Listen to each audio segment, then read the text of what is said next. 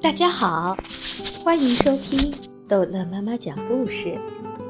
今天，逗乐妈妈要讲的是《淘气包马小跳》，天真妈妈之银色的高跟鞋。周末，马小跳和宝贝妈妈一起去逛街。宝贝妈妈喜欢逛街，特别喜欢逛步行街。她是橱窗设计师。步行街的两边全部都是橱窗。宝贝妈妈，你看，好多假腿。宝贝妈妈正在看陈列着各式男女皮具的橱窗，马小跳却跑过来，拉着宝贝妈妈去看另一个橱窗。他说的好多假腿，都是在那个橱窗里。那个橱窗是陈列女士皮鞋的橱窗。不是陈列腿的橱窗，假腿上都穿着漂亮的皮鞋，高跟的、中跟的、低跟的，还有坡跟的。马小跳特别喜欢那双银色的高跟鞋，他觉得这双鞋很像童话故事《灰姑娘》里的水晶鞋。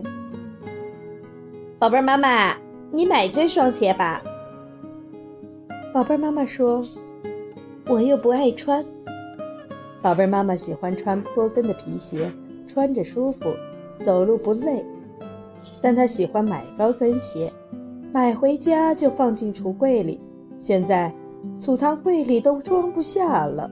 她已经下过好几次决心，从此以后再也不买高跟鞋。马小跳说：“女人就应该穿高跟鞋，你看那些模特都穿高跟鞋。”我们学校的林老师也穿高跟鞋。林老师是教马小跳他们班的美术老师，在马小跳的心目中，她是全世界最漂亮的女老师。马小跳把宝贝妈妈往商店里拖，硬要宝贝妈妈去买那双银色的高跟鞋。宝贝妈妈说她穿不惯高跟鞋，她结婚的时候都没有穿高跟鞋。宝贝妈妈。你就为我穿一次高跟鞋吧。听到马小跳都这样求他了，宝贝妈妈心一软，就去把那双银色的高跟鞋买了。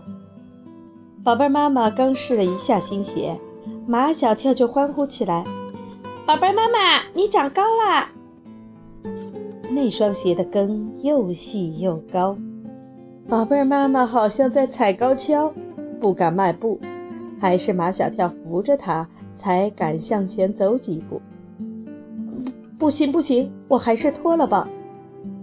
马小跳不让宝贝妈妈脱，他说：“宝贝妈妈穿着这双鞋更漂亮，绝对是全世界最漂亮的妈妈。”为了让马小跳高兴，宝贝妈妈穿着这双让他受罪的高跟鞋，扶着马小跳继续逛街。艰难地走了半条街后，宝贝妈妈渐渐的可以不用马小跳扶了。马小跳乐得又去看自己喜欢的东西。宝贝妈妈被眼前一家商店的橱窗吸引住了，她兴冲冲地走过去，没注意到脚下有台阶，一脚踏空，把脚扭了。马小跳，马小跳回头一看，宝贝妈妈怎么坐在地上了？宝贝妈妈，你怎么啦？我的脚，哎呦！宝贝妈妈疼得快要哭了，好痛啊！看样子要送医院。步行街上没有出租车，马小跳要去背宝贝妈妈，哪里背得动啊？他想起他脚扭伤的时候，是用一只脚跳着去学校的。跳，是马小跳的强项。刚生下来的时候，他就会跳，所以他的名字叫马小跳。马小跳和宝贝妈妈一起跳，跳出步行街，坐在出租车上去了医院。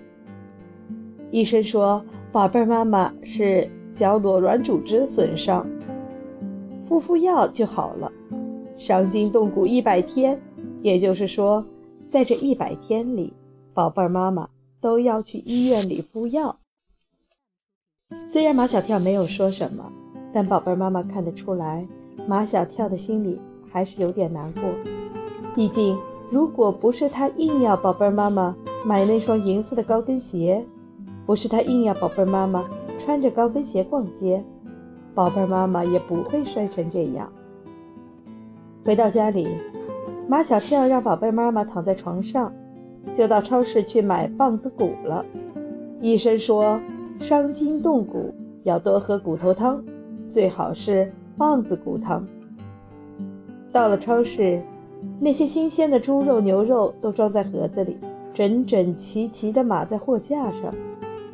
马小跳不知道什么是棒子骨，心里又急，不管三七二十一，就大声嚷嚷起来：“我妈妈摔伤了，我要买棒子骨！”一个老奶奶从货架上选了一盒棒子骨给马小跳，还问他会不会熬棒子骨汤。马小跳哪里会熬棒子骨汤呀？他只会煮方便面。老奶奶教给马小跳一个熬棒子骨汤的秘诀。回家的路上，马小跳不敢想别的，心里只想着熬汤的秘诀。他怕一想别的，就把熬汤的秘诀忘记了。其实，这个秘诀很简单：把骨头洗干净后放进锅里，加一锅水一块煮，煮沸后把汤全部倒掉，再用水把骨头洗干净，再加进清水一块煮。汤煮沸后，把熊火变成文火，慢慢熬。就会越熬越白，最后熬成像牛奶一样的又白又浓的奶汤，便大功告成了。马小跳一直在厨房里忙来忙去，忙得满头大汗。那边，宝贝妈妈还不停地要他做这个做那个。马小跳，我要上卫生间。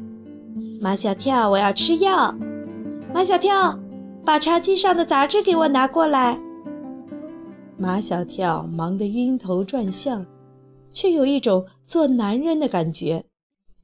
宝贝妈妈需要他的照顾，宝贝妈妈离不开他。